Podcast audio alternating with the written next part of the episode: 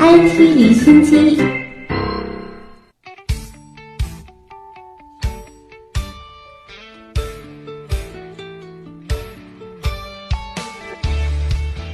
IT 离心机关注科技热点。日前，我国自主研发的新型彩虹太阳能无人机已完成临近空间飞行试验，飞行高度达到两万米，共计飞行了十五个小时。资料显示，彩虹太阳能无人机是中国航天科技集团公司第十一研究院自主研发的新型太阳能无人机。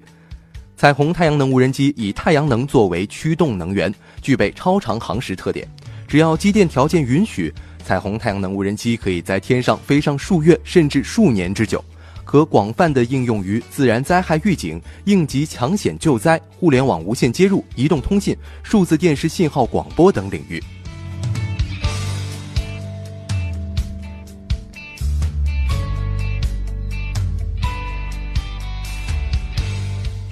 继续来关注 IT 产业热点。中国联通董事长王晓初昨天透露，中国联通和百度、阿里、腾讯和京东四家战略股东业务层面合作已经进行了实质性谈判，主要围绕新零售、云计算、家庭互联网和物联网四个方面展开。在云计算领域，中国联通主要跟阿里和腾讯合作；另外，联通计划和阿里跟腾讯在家庭互联网领域 OTT 展开合作。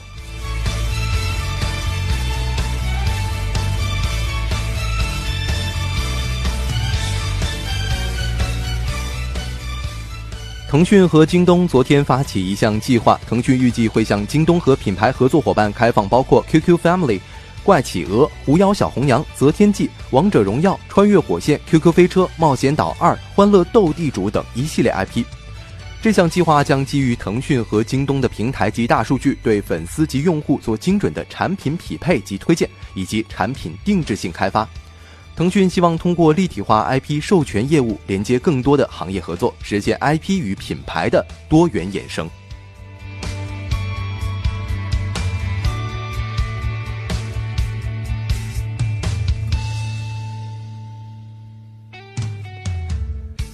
百度昨天宣布，阿波罗1.5正式开放，包括。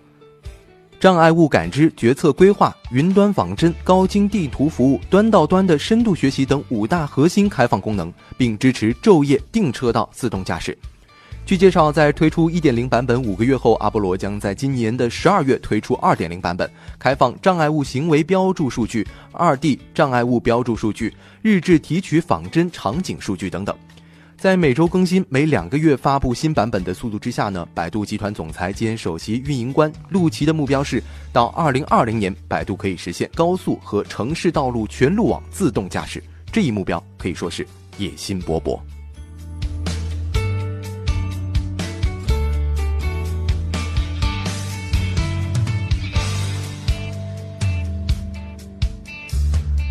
在中英中日等多种语言互译模式中自动识别语种，并一键翻译，还可以为手机、电脑等设备提供 WiFi 服务。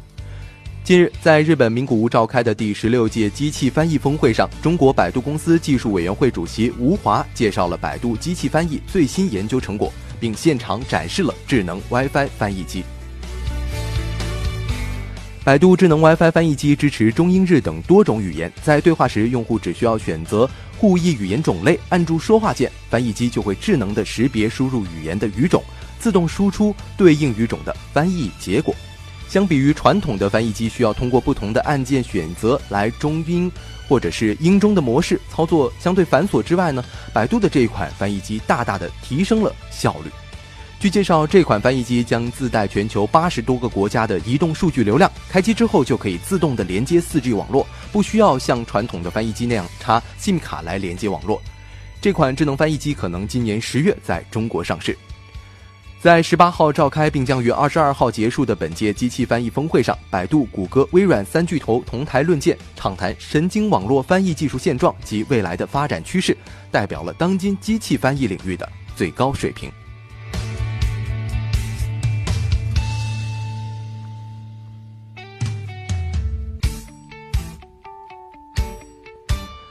近日，饿了么正式启动了无人值守货架项目。饿了么的无人值守货架名字叫做“一点便利”。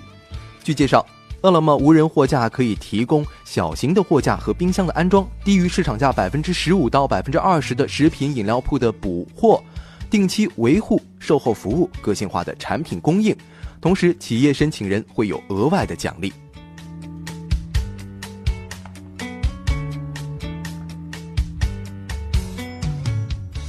苹果公司昨天承认，刚刚发布的新一代智能手表 Apple Watch 三存在缺陷，有时无法连接到蜂窝网络。Apple Watch 三将于本周五正式出货。与上一代的 Apple Watch 相比呢，其最大的特色是增加了蜂窝功能，支持 LTE 网络。但美国科技网站的测试结果显示，在某些情况下，Apple Watch 三无法连接到蜂窝网络。苹果表示，目前正在开发补丁程序，将来会通过软件更新来修复这一问题。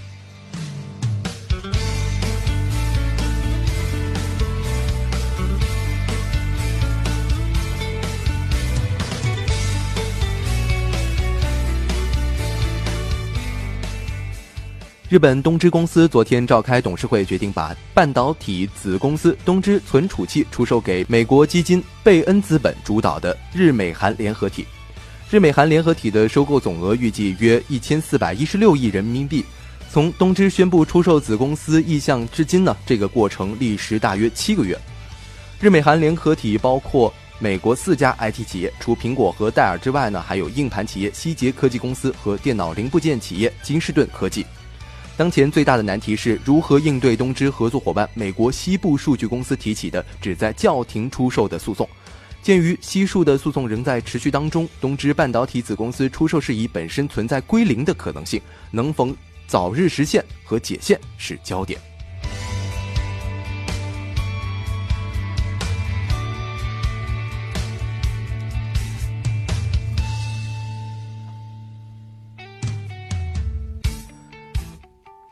再来关注新技术领域。日前，英国伦敦布鲁内尔大学内一家商店开始提供指静脉识别进行付款。简单点说，就是在对手指头进行相关设置之后，就可以动动手指，轻松完成付款了。这是全球首家提供这种付款方式的超市。指静脉识别技术是通过将手指静脉的生物信息和银行卡绑定，即可在支持相关技术的消费场所动动手指完成付款。目前已经有数十名学生参与到了这个付款系统的使用当中，并且预计在十一月之前呢，使用这项技术的学生人数会达到三千人。